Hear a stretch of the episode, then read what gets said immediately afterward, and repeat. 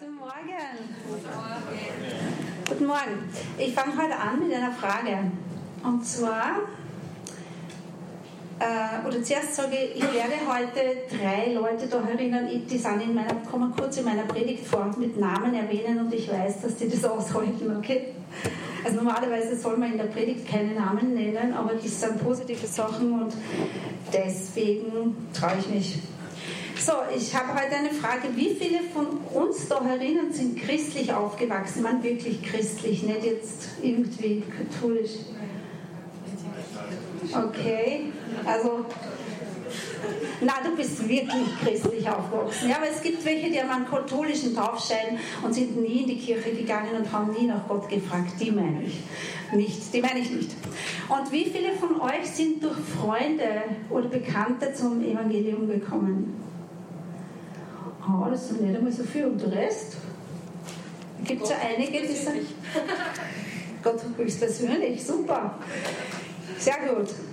Ähm, mein, ähm, mein Thema heute äh, ist ähm, Evangelisation oder jemanden Jesus vorstellen, bekannt machen. Und zwar werde ich da jetzt nicht über Straßenevangelisation, Straßeneinsätze reden, die super sind, Wickel, ganz super, dass du das am Herzen hast.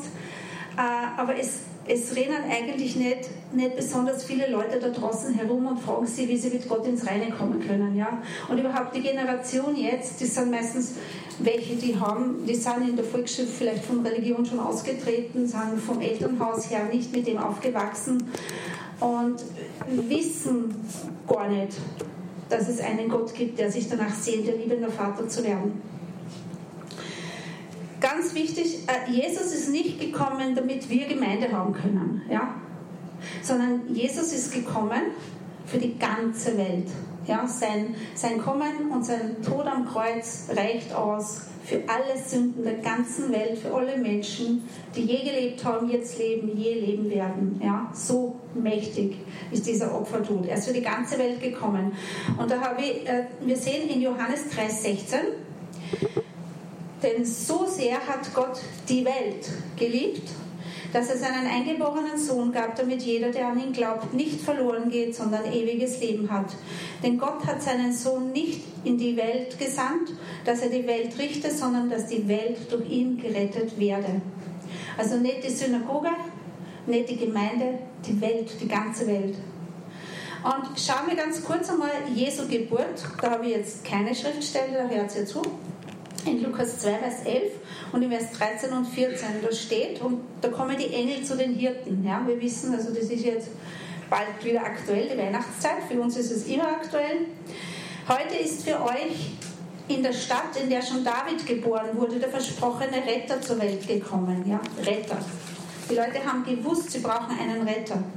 Auf einmal waren sie von unzähligen Engeln umgeben, die Gott lobten. Ehre sei Gott im Himmel, denn er bringt der Welt Frieden und wendet sich den Menschen in Liebe zu. Und Vers 25 bis 26, damals wohnte in Jerusalem ein Mann namens Simeon. Er lebte nach Gottes Willen, hatte Ehrfurcht vor ihm und wartete voller Sehnsucht auf den Retter, den versprochenen Retter. Der Heilige Geist ruhte auf Simeon und durch ihn wusste er, dass er nicht sterben würde, bevor er den Christus, den vom Herrn gesandten Retter, gesehen hat. Ja, immer wieder Retter. Wir brauchen einen Retter. Vers 29, 31. Herr, nun kann ich in Frieden sterben, wie du es mir versprochen hast, habe ich den Retter gesehen, den du allen Menschen geschenkt hast. Und in Johannes 1, Verse 10 bis 12 lesen wir, obwohl die Welt durch ihn geschaffen wurde, erkannte die Welt ihn nicht, als er kam. Er kam in die Welt, die ihm gehört, und sein eigenes Volk nahm ihn nicht auf. All denen aber, die ihn aufnahmen, gab er das Recht, Kinder Gottes zu heißen. Wir kennen das. An einer anderen Stelle, das ist alles nur eine Einleitung, an einer anderen Stelle heißt es, Gott hat keinen Gefallen am Tod der Gottlosen. Er will, dass alle zur Erkenntnis des Sohnes Gottes kommen. Ja, Gott möchte nicht, dass irgendwer verloren geht. Er hat einen Retter gesendet, gesandt und dessen Opfer reicht für die ganze Welt und deswegen möchte Gott auch die ganze Welt zu sich ziehen als seine Familie. Und die einzige Sünde, warum Menschen verloren geht, ist, wer kann mir das sagen? dass sie nicht an ihn glauben. Genau. Es ist nicht Mord, es ist nicht Ehebruch, es ist kein Banküberfall, es ist nicht Vergewaltigung, ein Kaugummi klauen oder was auch immer. Es ist, dass sie nicht an ihn glauben. Ja, weil wir wissen, wir sind errettet. Ja, wir glauben an Jesus, wir sind errettet. Das heißt aber nicht, dass wir jetzt bis an, ans Lebensende sündenlos leben. Uns kann auch was passieren, dass wir mal irgendwie nicht ganz die Wahrheit sagen oder nicht so liebevoll zu jemandem sind oder so. In Galater 2, Vers 21, zweiter Teil, da heißt es, könnten wir nämlich durch das Befolgen des Gesetzes von Gott angenommen werden, dann hätte Christus nicht zu sterben brauchen. Dann ist er umsonst oder vergeblich gestorben oder sinnlos. Wenn man nach Halten des Gesetzes vor Gott gerecht wird, dann hätte Jesus nicht diesen qualvollen Tod und diese Trennung vom Vater durcherleben müssen. Und Vielleicht setze doch mal Brille auf. In Matthäus 28, 18 bis 19, da sehen wir Jesus, bevor er in den Himmel aufgefahren ist, sagt er nochmal zu seinen Jüngern, geht hin in alle Welt und predigt das Evangelium. Ja, das ist unser Auftrag. Also nicht, juhu, uns geht's gut, aber ich muss ja nicht dem anderen was erzählen, die sollen selber draufkommen. So, wir als Kinder Gottes sind zugleich Botschafter für das Evangelium und wir haben die beste Botschaft. Sind wir uns da einig? Wir haben die beste Botschaft, die es gibt. Wir sind nicht so wie diese Studenten für, weiß ich nicht, vier Pfoten oder irgendwelche Zeitungsabonnements, die rumstehen und ganz verschämt irgendwie, nur weil sie Geld brauchen, Leute ankeilern für irgendwelche äh, Abonnements oder irgendwelche Spenden und es ist denen ungemütlich und es ist, ist lästig, aber sie tun es halt wegen des Geldes, sondern wir sind überzeugt davon, dass wir die beste Botschaft haben. Amen? Amen. Amen. Wir, seine Kinder, verstehen das Herz Gottes und seine Sehnsucht nach einer Beziehung mit den Menschen und danach, dass er sie segnen kann. Der Vater sehnt sich die ganze Zeit danach, uns zu segnen, damit wir Segen sein können. Nicht, damit wir das alles horten und für uns, uns geht es gut, sondern damit wir den Segen weitergeben können, damit wir den Segen ausstrahlen.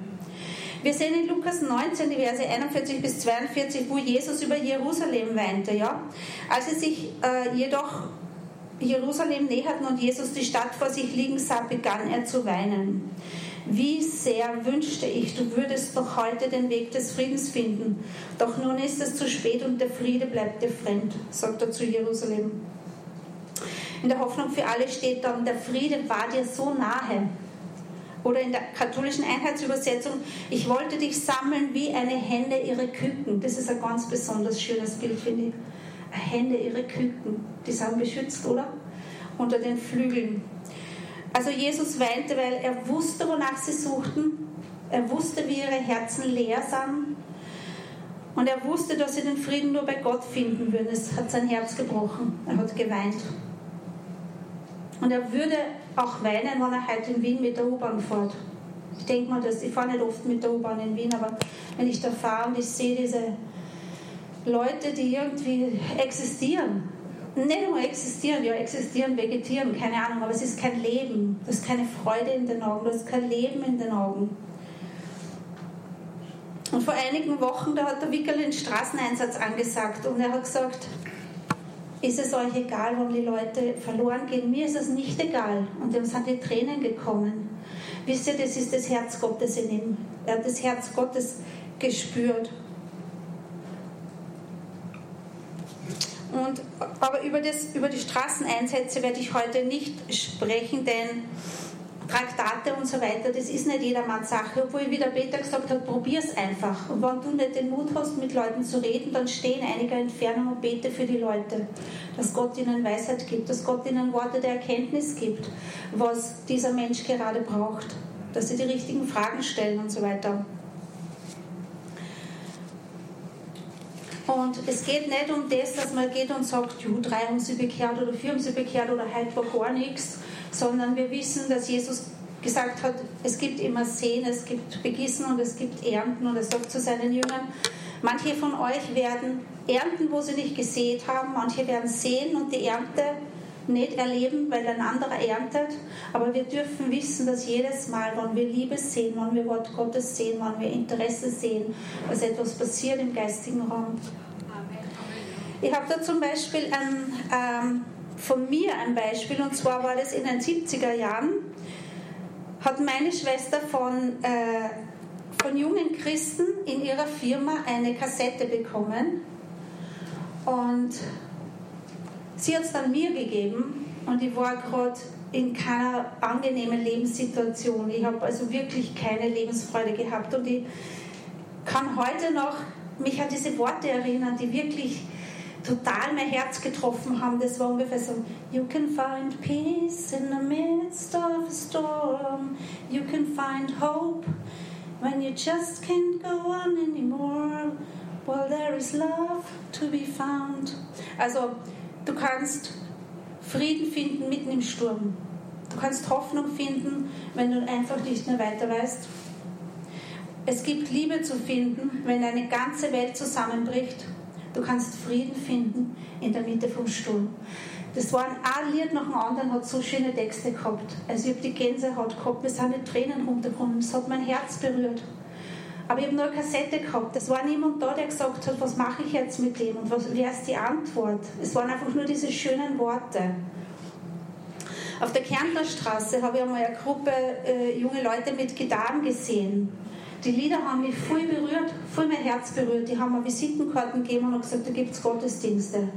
Aber wir wissen, wir haben auch einen Feind. Wir haben einen Feind, der macht Überstunden, um Leute davon abzuhalten, den richtigen Weg zu finden. Das nächste, was in meinen Kopf gekommen ist, war, es ist sicher eine Sekte. Ich habe zwar nicht gewusst, was eine Sekte ist, aber ich gewusst, Sekten sind gefährlich. Also bin ich nicht hingegangen, in den 80er Jahren bitte. Dann hatten wir damals einen Fernsehsender, der hieß Sky TV. Und jeden Sonntag war Benny hin. Und ähm, das Gleiche, die Conny und ich sind gesessen, sie war ein kleines Mädel, Volksschule. Wir sind gesessen und sind die Tränen runtergekommen und sind die Haare zu Berge gestanden. Da war eine Atmosphäre, die aus dem Fernseher gekommen ist, die das ganze, ganze Wohnzimmer erfüllt hat und wir haben nicht gewusst, was das ist und wir haben nicht gewusst, was man damit tun soll. Und dann gab es am, ähm, wenn man vom Westbahnhof statt auswärts den Gürtel fahrt, gibt es eine riesengroße Kirche. Ich weiß nicht genau. Und da war dieses Transparent viele Jahre lang. Dieses Transparent, es gibt einen, der dich liebt, Jesus Christus. Jedes Mal habe ich mich schon gefreut, wenn ich da vorbeifahre und das lese. Es hat jedes Mal was zum Klingen gebracht in meinem Herzen. Ich habe Gottes Gegenwart gespürt und wusste nicht, was das ist und was ich damit anfangen soll. Hätte ich jemanden, einen Freund, eine Freundin gehabt, die hätte Begleitung gebraucht, die hätte Freundschaft gebraucht von jemandem, der bereits eine Beziehung zu Jesus hat. Der mir dann gesagt hätte, du hast Jesus erlebt. Er ist real. Es gibt ihn heute noch. Er ist die Antwort. Er ist die Antwort für diese Welt und er ist die Antwort für deine Probleme. Die Statistik sagt, die meisten Menschen brauchen ungefähr sechs bis acht Begegnungen, ja, bevor sie wirklich, es ist also ein Prozess, bevor sie dann wirklich das annehmen können oder bevor jemand da ist und der es ihnen erklären kann. Also wir haben schon gesagt, sehen, gießen, ernten. Die Menschen suchen. Und wir, die wir die Botschafter sind, wir brauchen das Gespür dafür. Wir brauchen Takt, wir brauchen Intuition. Und wir wissen, Intuition oder Bauchgefühl oder Gewissen, wie wir das nennen, das ist die Stimme Gottes in uns. Und wir brauchen Weisheit und wir brauchen Kühnheit. In Jakobus heißt es, wenn es an Weisheit mangelt, der bitte Gott, der jedem gerne gibt. Und in der Apostelgeschichte 4 sehen wir, da ist Petrus ist gerade mal aus dem Gefängnis raus, er ist wirklich misshandelt worden und er kommt zu den Seinen und sie beten und sagen, nun Herr, sieh an ihre Drohungen, aber gib deinen Knechten Kühnheit, dein Wort zu predigen. Der hat nicht gesagt, nein, ich kriege Schwierigkeiten, ich sage kein Wort mehr, sondern der hat um Kühnheit gebeten. Wir können um Kühnheit beten, wir können um Weisheit beten. Wir, wenn wir die Beziehung zum Heiligen Geist pflegen, dann werden wir immer seine Stimme und seine Führung erkennen. Wir alle haben Kontakte. Ja? Keiner von uns lebt auf einer Insel. Wir alle haben Kontakte. Du gehst vielleicht in die Schule, du gehst ins Büro, du gehst in, den Reitstall oder zum Zahnarzt, zum Park. Und jeder hat seine Plattform. Ich sage immer, jeder hat seine Plattform. Gott hat zu Mose gesagt, was hast du da in deiner Hand? Weil Mose hat auch gesagt, ja, ich kann nicht reden, such dir einen anderen. Gott hat gesagt, keine Ausreden. Was hast du in deiner Hand? Er sagt, einen Stab. Und dann hat er eben mit diesem Stab eben etwas gemacht. Er hat dann, wir wissen, das, das Meer geteilt und die Plagen ausgeführt und so weiter. Und zu mir hat Gott gesagt, was hast du in deiner Hand? Ich habe gesagt, eine Hundeleine. Und meine Plattform ist das wirklich, Leute. Ich bete für Hunde, ich bete für Menschen, mit denen ich in Kontakt komme. Das ist meine Plattform. Jesus sagt auch, wir sollen werden wie die Kinder. Wie sind Kinder? Kinder sind interessiert, sind neugierig, schließen leicht Bekanntschaften, haben keine Menschenscheu, die meisten Kinder. Ja. Und meine Verwandlung durch Gott ist auch, so würde ich mal sagen, wenn ich ähm, wenn, ich, wenn man von mir Kindergartenfotos sieht, ist der, neben der Platz neben meiner Schwester ist immer ein Loch, weil ich war so scheu. Ich habe mich ich geheult, wir haben es entfernen müssen. Ich habe mich, wenn mich wer angesprochen hat, hinter meiner Mutter versteckt. Aber Gott hat mir ähm, Kühnheit gegeben und Stabilität und ähm, die, die Menschenscheu ist weg und ich bin kontaktfreudig. Wenn ich in der Früh mit dem Hund gehe und ich sehe irgendwelche Kinder mit Rucksäcken, sage ich, ich wünsche euch einen schönen Schultag. Oder wenn ich Müllmänner oder Straßendienstarbeiter sehe, dann sage ich danke für eure Arbeit. Die sind immer ganz verwundert. Im Kinderdienst habe ich zu einem Kind gesagt, wie geht es deinem Meerschweinchen, ist er schon gesund geworden? Oder einer anderen hast du wieder deinen super Apfelstrudel gebacken. Wenn wir uns interessieren für Menschen, ja, dann ist es irgendwie schon ein bisschen mehr als der Durchschnitt, würde ich mal sagen, weil die meisten Menschen interessieren sich nur für sich selbst. Aber es muss ein echtes Interesse sein, ja, nicht gekünstelt. Ich kann mich erinnern, ich kenne jemanden, die hat gearbeitet in einer Bäckerei, da hat die Chefin auch gesagt, ja, Frau Ingenieur, wie geht's Ihnen denn? Wie geht's dem Garten? Und dann hat sie umgedreht und hat zur Arbeitnehmerin gesagt, wie mir das interessiert. So überhaupt nicht. So, und so, so, so sind die Menschen, oder? Sie interessiert es nicht wirklich. Aber wir sind nicht gekünstelt, wir sind echt, weil wir sagen, wir haben Jesu Natur in uns. Und der war immer echt.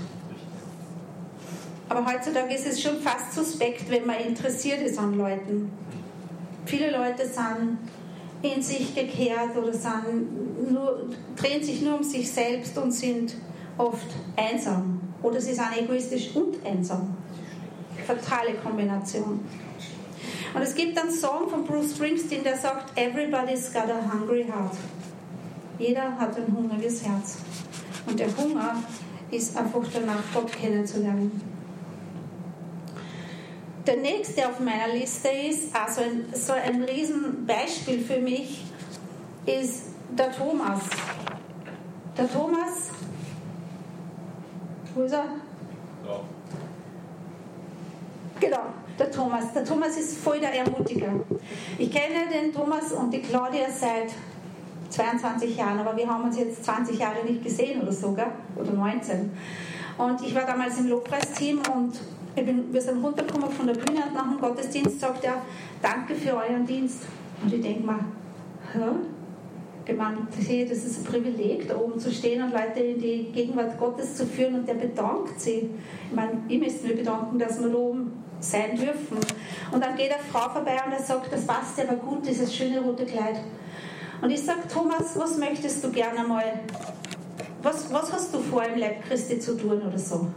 Und man, vielleicht hat sie mittlerweile seine Vorstellung, seine Vision schon geändert. Damals hat er gesagt, ich möchte ein Ermutiger sein. Ich möchte sein, dass Menschen, wenn sie aus meiner Gegenwart weggehen, sich besser fühlen als vorher. Und ich habe mir gedacht, boah, mit so wenig gibst du da zufrieden. Aber ich sage euch was, es ist so ein Segen, so zu sein. Ein Ermutiger zu sein, ist so was Tolles es gibt dir selber so viel zurück und den Menschen sowieso, den du ermutigst.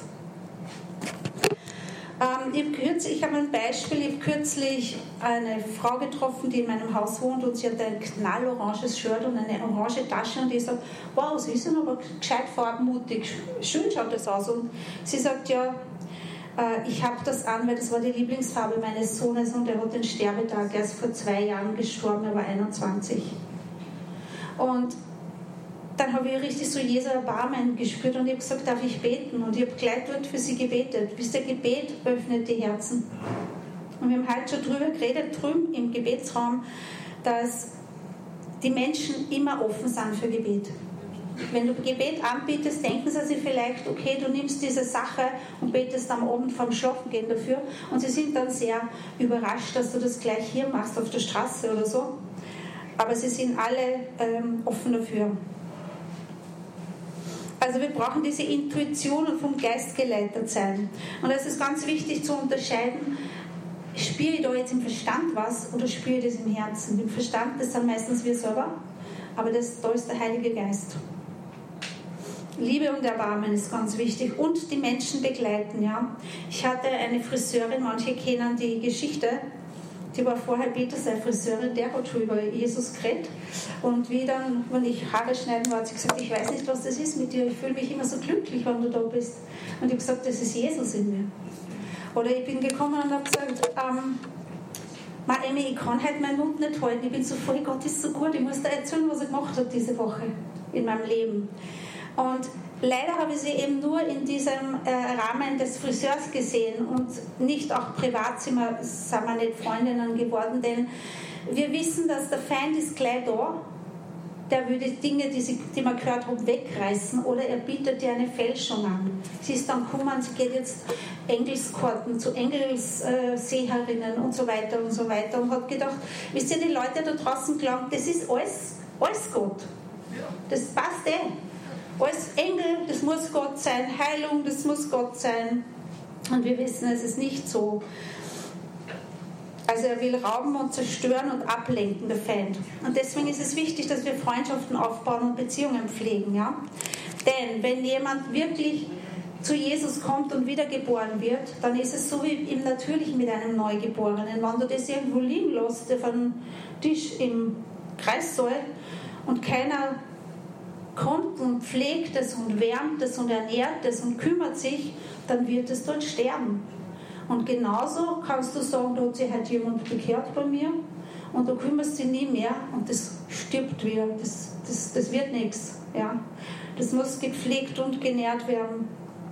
Und wir sind keine Versicherungsvertreter oder wir sammeln auch nicht Mitglieder wie, wie Sekten. Ja. Da gibt es dieses ich mag auch nicht so gern den Ausdruck Menschenfischer. Wisst ihr, Menschenfischer, das hat Jesus gesagt zu den Fischern.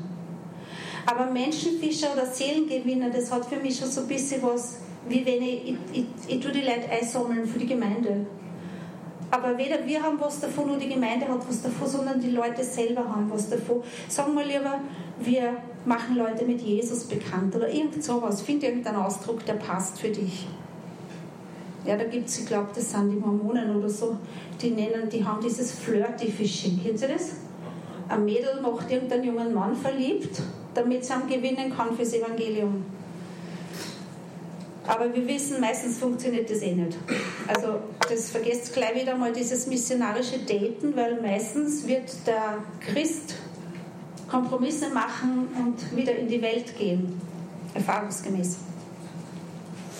Also wir haben echtes, liebevolles Interesse, so wie Jesus, und freuen uns, wenn Menschen bessere Lebensqualität erfahren oder für immer verändert werden, wo sie Freiheit von Abhängigkeiten erleben, mit Zuversicht in die Zukunft schauen können, stabil werden und ihre Bestimmung herausfinden. Ja?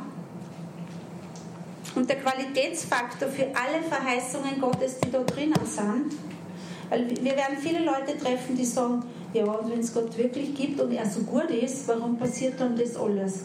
Hey, der Qualitätsfaktor für alle Verheißungen Gottes, ja, sein Schutz, seine Versorgung, äh, Heilung, Friede, Freude, alles, was Jesus verspricht, ist in Jesus zu sein.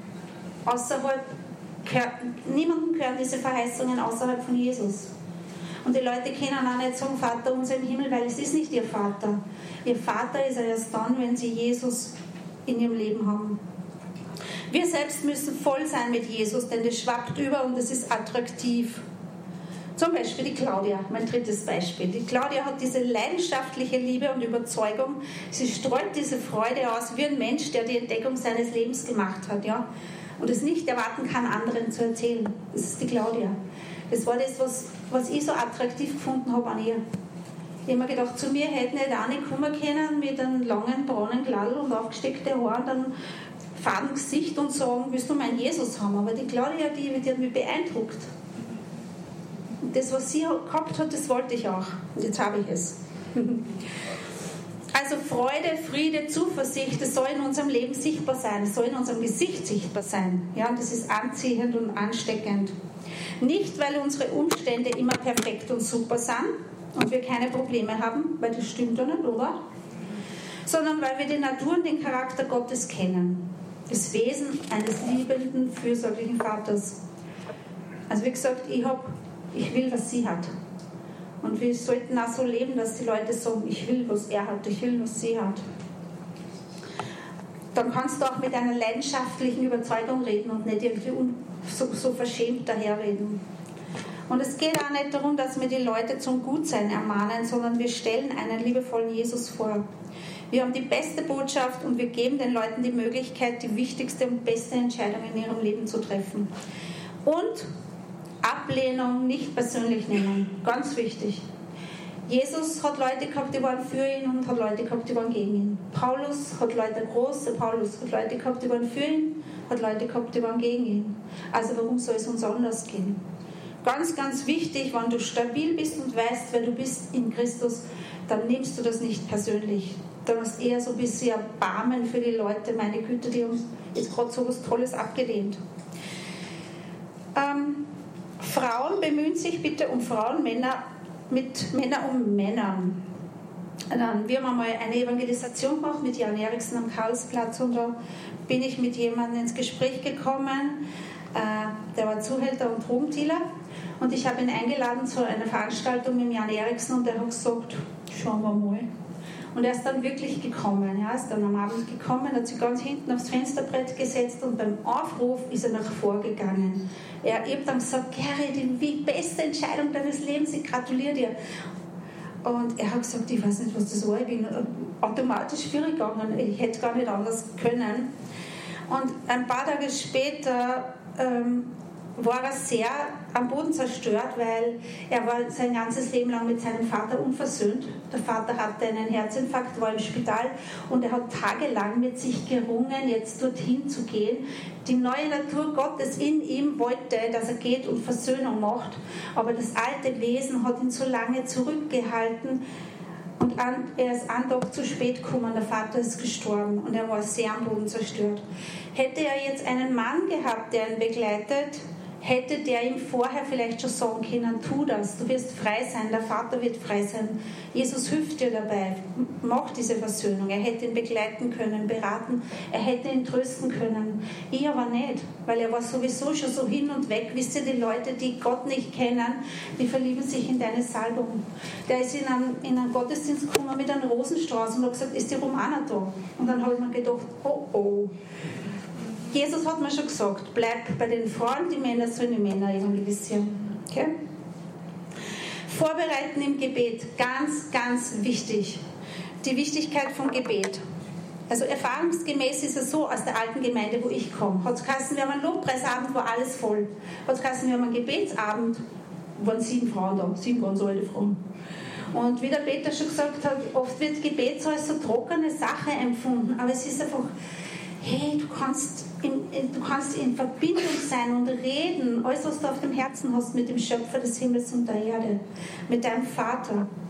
Und wir müssen das Prinzip vom Gebet verstehen und die Absichten Gottes dahinter, seine Autoritätsstruktur. Gebet bedeutet einfach, Gottes Autorität zu verstehen. Ich kann es jetzt nicht sehr ausführlich machen, das wäre eine eigene Predigt, vielleicht wird es eine eigene Predigt, aber in 1. Mose 1,26, da macht Gott den Menschen und sagt, sie sollen über die Fische im Meer, die Vögel im Himmel, alles Vieh, die wilden Tiere und über alle Kriechtiere herrschen.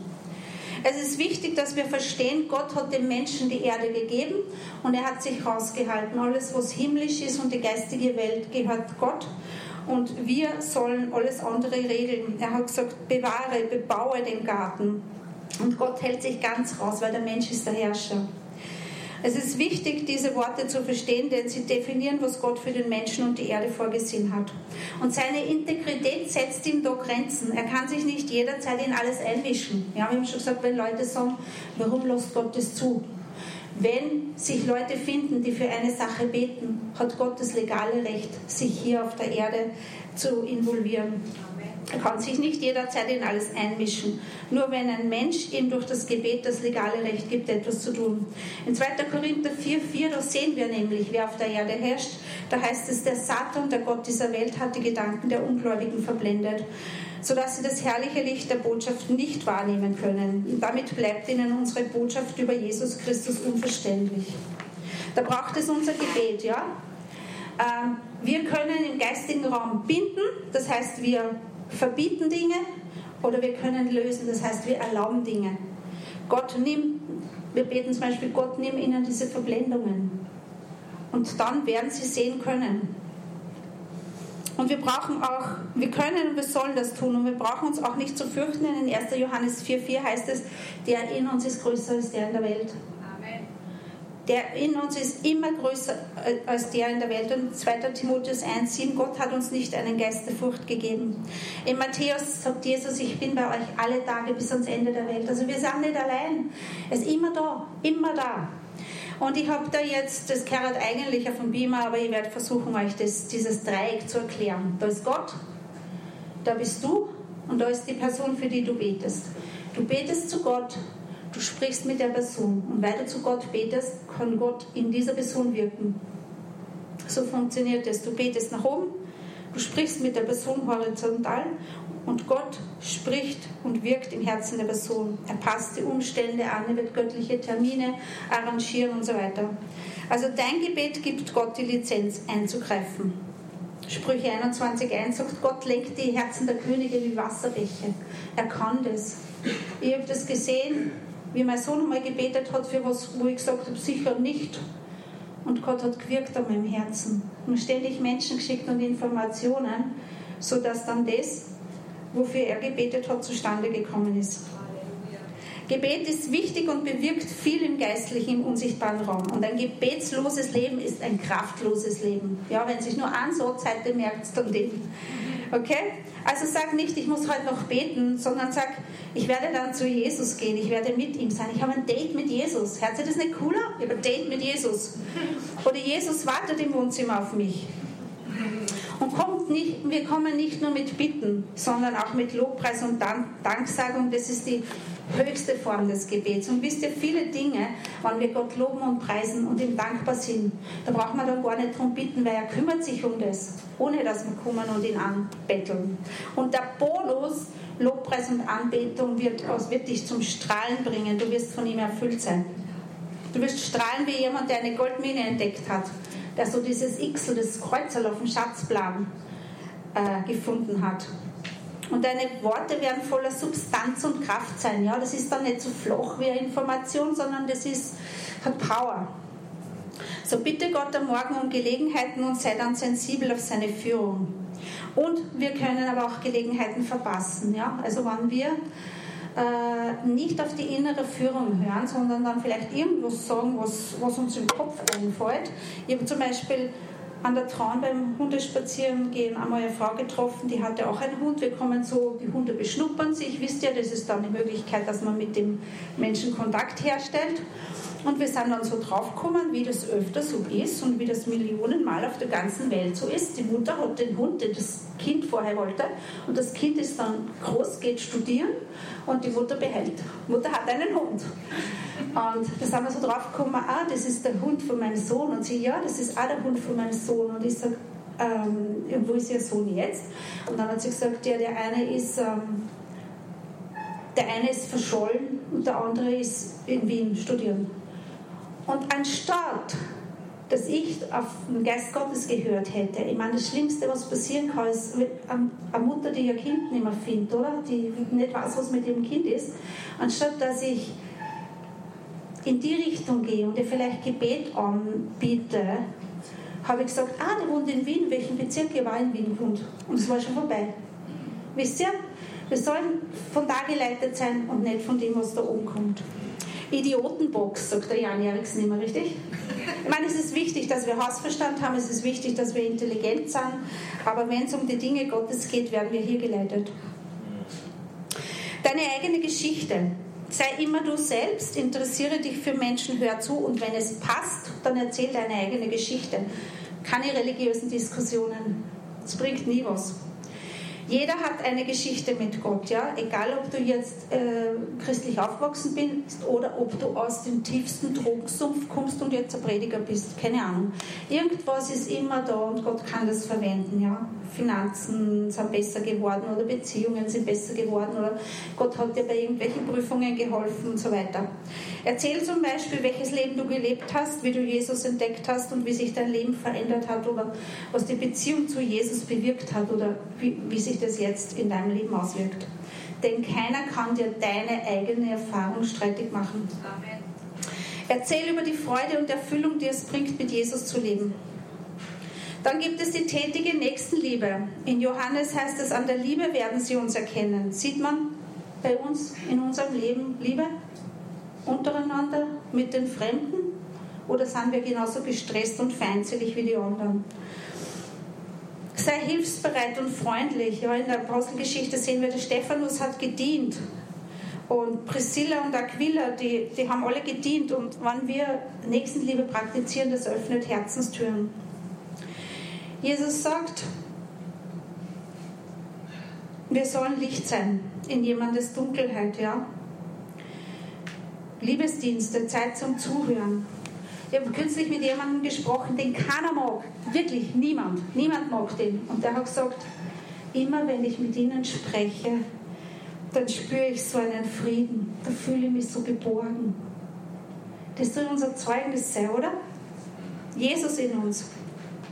Und in der geistlichen Welt, wenn wir in die geistliche Welt hineinsehen könnten, dann sind wir die, die Lichter. Und die anderen Menschen sind dunkel. Und dieses Licht soll man jetzt nicht irgendwie unter einen Socken oder unter einen Kübel stellen, sondern Jesus sagt, eine Stadt auf dem Berg, erleuchtete, ja. Eine Lampe auf einem Ständer, das sollen wir sein. Wir sollen Salz sein und Salz im Streuer, das ist Gemeindeversammlung. Ja? Wir sind nur jetzt im Salzstreuer, aber wir sollen raus, wir sollen salzen.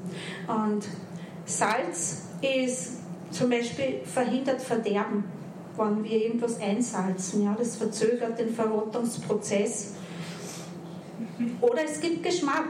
Also Salz hat wirklich einige äh, Eigenschaften. Und Jesus sagt, wir sollen seine Zeugen sein.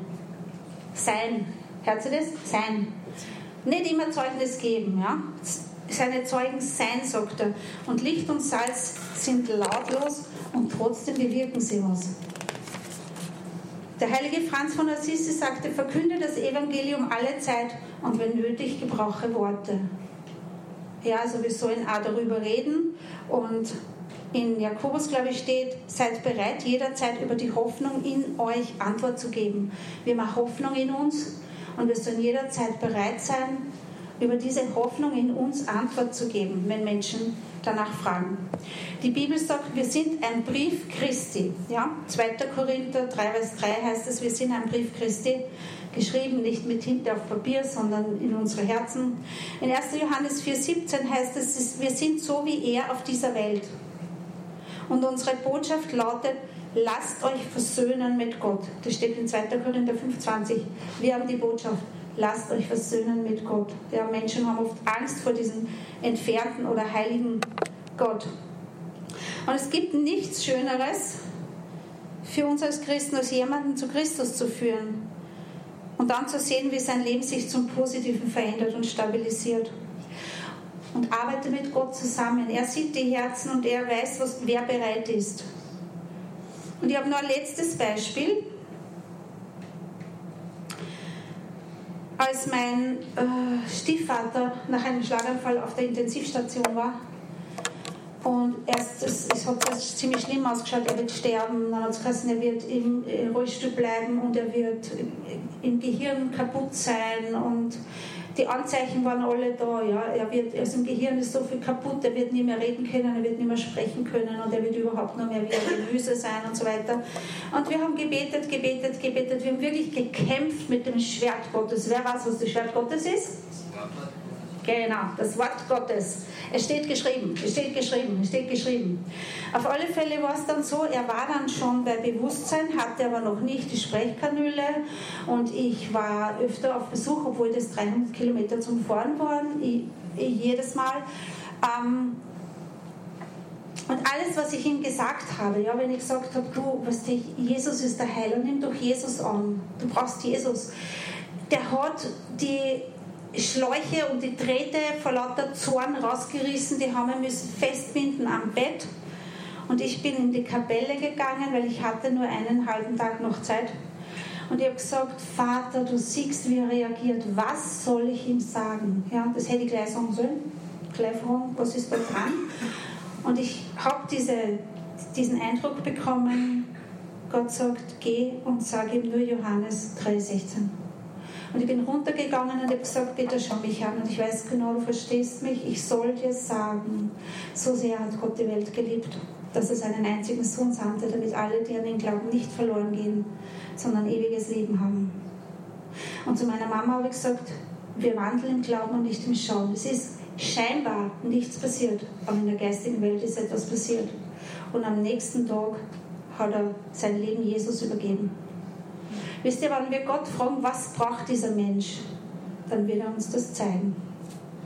Denn er kennt die Herzen und er weiß, wann er bereit ist. So, Vater, wir danken dir für dein Wort heute. Wir wollen deine Botschafter sein, wir sind deine Kinder und wir wollen die liebenden, den liebenden Vater und den großen Bruder Jesus einfach wirklich gut repräsentieren. Wir wollen uns nicht des Evangeliums schämen, denn es ist die größte Kraft auf der ganzen Welt. Und alle Menschen suchen dich. Wir beten, Herr, dass du uns sensibel machst, dass wir uns voll machen mit deinem Wort und deinem Heiligen Geist jeden Morgen Zeit mit dir verbringen, dass wir voll sind und besser deine Stimme hören können, dass wir effiziente Diener sind hier auf der Erde, denn es gibt nichts Schöneres für uns als Christen, als zu sehen, wie jemand sich für dich entscheidet. Du bist das Beste, was uns je passiert ist. Wir danken dir, Jesus.